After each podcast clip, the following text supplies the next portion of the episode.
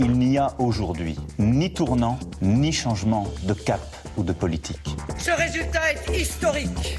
Je suis la candidate du peuple. Cette marche citoyenne, cette insurrection. Philippe Le Caplin. Le décryptage de la vie politique en France, c'est maintenant sur RFI et c'est avec vous, Erwan Estrohan. Bonsoir. Bonsoir. Vous êtes directeur d'études à l'Institut de sondage Odoxa. Alors, Laurent Wauquiez fait un pas supplémentaire vers la présidentielle de 2027. Après deux ans d'absence médiatique à Valence devant 500 jeunes militants, le président LR de la région Auvergne-Rhône-Alpes n'a pas annoncé explicitement sa candidature, Valérie Gas, mais il a posé de premiers jalons. Cette fois-ci, Laurent Vauquier se fixe clairement 2027 comme horizon. 2027 ne sera pas une élection présidentielle comme les autres. Il faut renverser la table. Et ne vous y trompez pas. C'est à cela que consacrer toute mon énergie, vous conduire à nouveau vers un grand succès collectif. Refaire gagner la droite après 20 ans loin du pouvoir, c'est l'objectif de Laurent Vauquier qui se justifie d'avoir cultivé l'art du silence ces dernières années. Certains se demandent pourquoi je ne cours pas les plateaux. Pense-t-on sincèrement que l'on va sortir la politique de l'ornière en reproduisant les mêmes codes et les mêmes méthodes? Laurent Wauquiez revendique d'avoir choisi un autre chemin et se positionne face à ses potentiels adversaires de la majorité. Ceux qui espèrent rejouer 2017 ou 2022 en trouvant un clone du président du cercle de la raison, avec pour seul dessein de faire barrage au populisme, cela se trompe lourdement. Dans le rapport de force qu'il veut instaurer avec la majorité, le premier test pour Laurent Wauquiez, c'est la loi immigration. Si ce texte devait conduire à ouvrir de nouveaux appels d'air pour encore plus d'immigration, alors notre devoir serait de nous y opposer par tous les moyens institutionnels. La menace de la motion de censure pour rappeler que la lutte contre l'immigration est l'un de ses fondamentaux. Et l'autre actualité de Laurent Wauquiez, c'est son annonce de retirer sa région Auvergne-Rhône-Alpes du zéro artificialisation nette, qui est un dispositif qui vise à stopper la bétonisation des sols d'ici 2050, d'où cette prise de position du porte-parole du gouvernement, Olivier Véran, sur BFM. Je dis à Laurent que s'il considère que la France n'a pas vocation à être un pays vert, que si la France n'a pas vocation à obtenir la neutralité carbone, s'il ne respecte pas la loi, j'espère effectivement qu'il y aura des sanctions ou une autre manière d'appliquer la loi localement. Et sur France Inter, la présidente de l'Assemblée nationale, Yael Braun-Pivet, critique également l'annonce de Laurent Wauquiez. Ça, ça n'est pas possible. Vous ne pouvez pas être un élu de la République et vous soustraire aux lois qui sont votées par le Parlement. J'ai été assez surprise de la déclaration et des propos de Laurent Wauquiez sur ce point.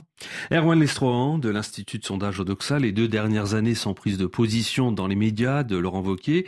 Ce mutisme en a agacé plus d'un au sein même de son parti. Alors quelle est sa légitimité aujourd'hui? Alors aujourd'hui, la, la cote d'adhésion de Laurent Wauquiez est de 16% dans la population nationale. Ça veut dire qu'il y a un Français sur six qui le soutient ou qui éprouve de la sympathie pour lui. 16%, c'est un niveau bas. Il est très loin derrière Édouard Philippe, Marine Le Pen ou Gabriel Attal qui dominent le classement des personnalités politiques des, Français. Et puis ce que ça montre aussi, ce 16% qui est bas, c'est que la prise de recul vis-à-vis de l'actualité nationale de Laurent Wauquiez, le recentrage sur sa région, sa pause avec le tumulte de l'actualité, n'ont pas provoqué de regain de crédit dans l'opinion comme on aurait pu le penser. Oui, parce que le silence est aussi une qualité en politique parfois. Oui, on là, sait qu'il y a des codes de popularité de candidats qui se régénèrent dès lors qui, qui sont moins en avant dans, dans l'actualité, ils suscitent moins de désapprobation et refont un peu le- leur image. Là, en l'occurrence, sa prise de recul n'a pas provoqué de regain de crédit. Oui, on l'a pas entendu par exemple sur la réforme des retraites. Éric Ciotti a semblé la, la sur le réseau social X, euh, l'ancien Twitter. Merci cher Laurent Wauquiez, tu incarnes l'espérance de la victoire en 2027. Il est donc soutenu par le président des LR, des Républicains, ce qui n'est pas rien.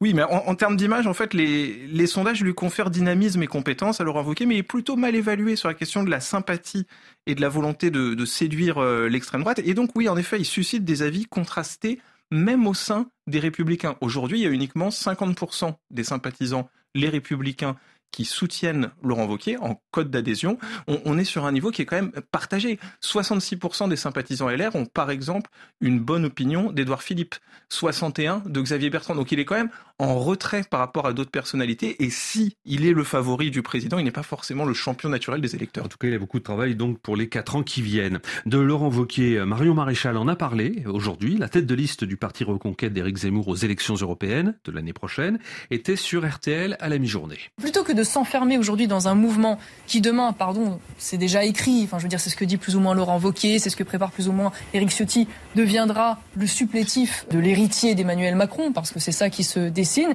Construisons ensemble une nouvelle force de droite authentique qui a sa place en France et qui aujourd'hui n'est représentée par personne d'autre. C'est pas parce qu'on est en concurrence que les gens en face de moi sont des ennemis. Moi, j'ai pas d'ennemis à droite. J'ai des ennemis à gauche, si je puis dire. J'ai pas d'ennemis à droite. Ce que je souhaiterais, c'est qu'avec les personnes identifiées des LR, avec qui nous avons des choses en commun, c'est pas vrai de tout le monde chez les LR, hein, nous soyons capables enfin de sortir avec eux de cette ambiguïté pour construire avec eux quelque chose de nouveau. C'est la fameuse union des droites, Erwan Nostrohan.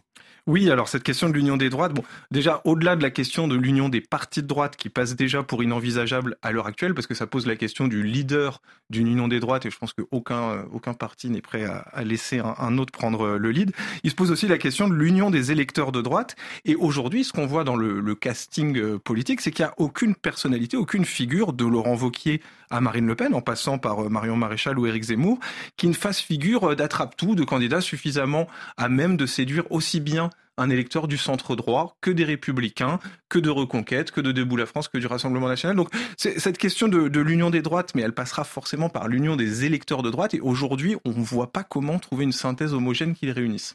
Vous écoutez Dimanche Politique sur RFI. Et après la droite, la gauche, à présent, les mésententes se poursuivent au sein de la NUPES, notamment entre la France insoumise et Fabien Roussel.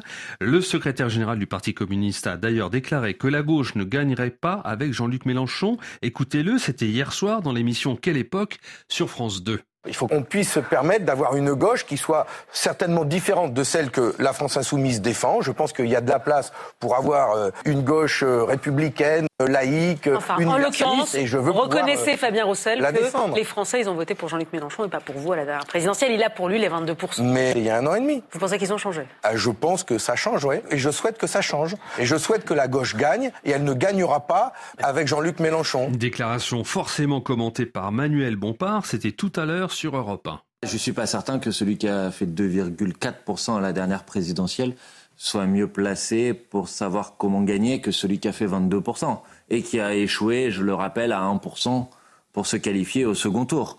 Monsieur Roussel euh, devrait se rappeler que beaucoup de gens lui en veulent parce que sa candidature a empêché, sans doute. Euh, Vous le pensez vraiment Bah, je sais pas que je le pense, c'est assez clair d'un point de vue mathématique.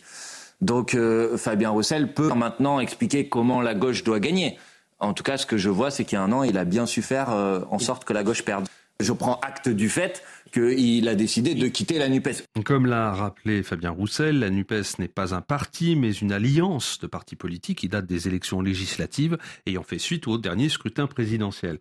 Erwan Lesrohan euh, d'Odoxa a-t-elle atteint cette NUPES ses limites, car ses composantes vont aux élections européennes en ordre dispersé? Oui, mais alors sur les élections européennes, on pouvait déjà un peu faire l'hypothèse, dès la naissance de, euh, de la NUPES, en juin 2022, que les européennes 2024 seraient un iceberg majeur sur la route de la NUPES parce que l'Europe, c'est un sujet de grande divergence entre les forces politiques qui composent cette alliance.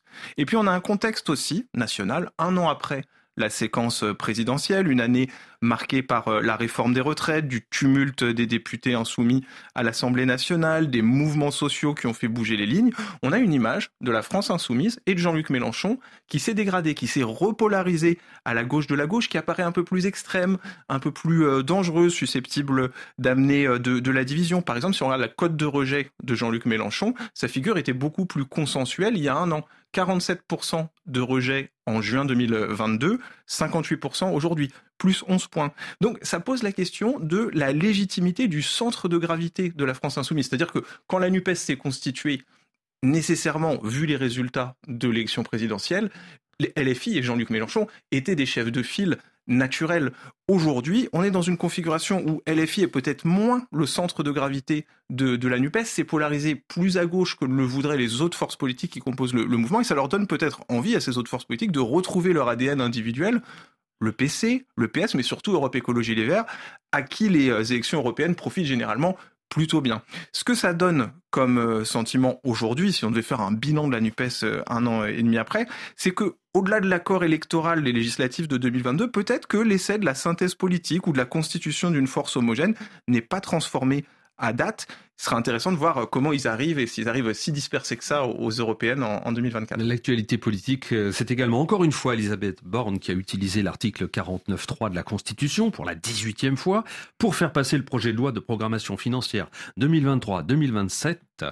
Ce projet de loi, c'est un texte de responsabilité face aux grands défis devant nous notamment la transition écologique. Sur le fondement de l'article 49, alinéa 3 de la Constitution, j'engage la responsabilité de mon gouvernement sur l'ensemble du projet de loi de programmation des finances publiques. Je vous remercie. Et la gauche a aussitôt déposé une motion de censure. Nous, la NUPES, de notre côté, ouvrons notre saison de la censure euh, populaire en déposant, en tant que NUPES, une motion euh, de censure. Et rejet sans surprise en l'absence de soutien des LR tel qu'annoncé par la présidente de l'Assemblée nationale. La majorité requise n'étant pas atteinte, la motion de censure n'est pas adoptée. Erwan Lestron, que pensent les Français du, budget, des finances publiques et de l'endettement de l'État? Eh ben, ce qui est assez intéressant, ce qu'on a vu dans les études d'opinion euh, ces, derniers mois, c'est que on aurait pu faire l'hypothèse qu'avec le quoi qu'il en coûte du, euh, du Covid, les boucliers tarifaires pendant la crise énergétique, les Français auraient pu penser que l'endettement public était finalement quelque chose de pas si grave pour faire euh, tourner le pays. Ce qu'on observe dans les sondages, c'est que c'est quelque chose qui inquiète les Français. On a mesuré il y a quelques mois le même niveau d'inquiétude à l'égard de la note de la France en 2023 qu'on le mesurait en 2012 où c'était vraiment un thème central au moment où la, France a perdu son, triple A, ça reste un point important pour les Français et ça reste un point aussi peut-être où Emmanuel Macron peut retrouver du crédit parce que sa capacité à maîtriser les comptes publics et à faire de la France un pays compétitif sur le plan économique, c'est un de ses points de force en 2017 dans le, soutien que lui exprimait euh, l'opinion. Donc ça peut être aussi un élément euh, de, pédagogie. En tout cas, ce budget 2024 qui est censé présenter des économies, il pourrait séduire les Français. Maintenant, il y a toute la question du, jeu parlementaire et de, la, majorité à l'Assemblée qui va se jouer. Merci pour ces analyses et, commentaires, euh, Erwan Lestron, directeur d'études à l'Institut de sondage Odoxa. Merci d'avoir été l'invité de Dimanche Politique ce soir sur Radio France Internationale.